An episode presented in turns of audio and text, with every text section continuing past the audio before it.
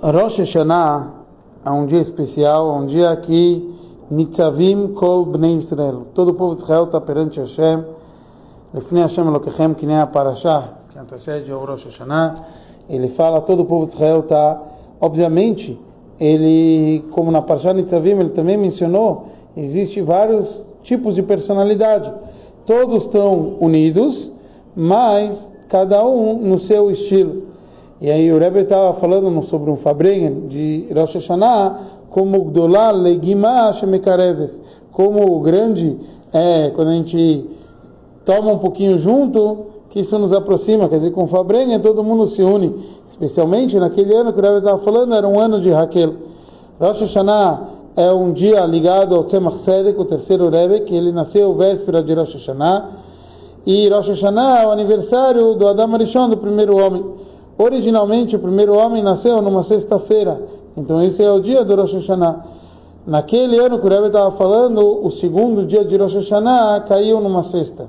Então o Rebbe falou, especialmente, que os dois dias de Rosh Hashanah, tem sido que nunca Rosh Hashanah cai numa sexta mais, só o primeiro Rosh Hashanah, agora com o nosso calendário nunca mais cai o Rosh Hashanah numa sexta. Mas o primeiro homem, ele nasceu na sexta.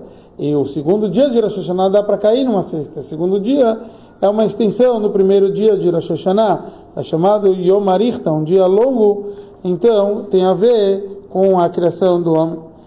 Rebbe traz que consta no, no, nos profetas, em Nehemia, que no segundo dia de Rosh Hashanah tinham decidido cumprir a, a, a mitzvah de Sukkot.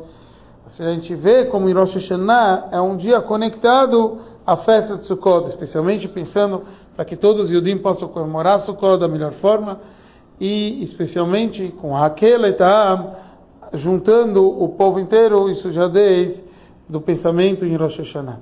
Que todos possam ter um Ktivav Hatimat Tovah, Shana Tovah um ano bom e doce em todos os sentidos, especialmente que a gente está vindo de um Shna daquele, de um ano de Raquel, que possamos estar, estarmos unidos no terceiro Beit HaMikdash. Bora lá, Mashiach já.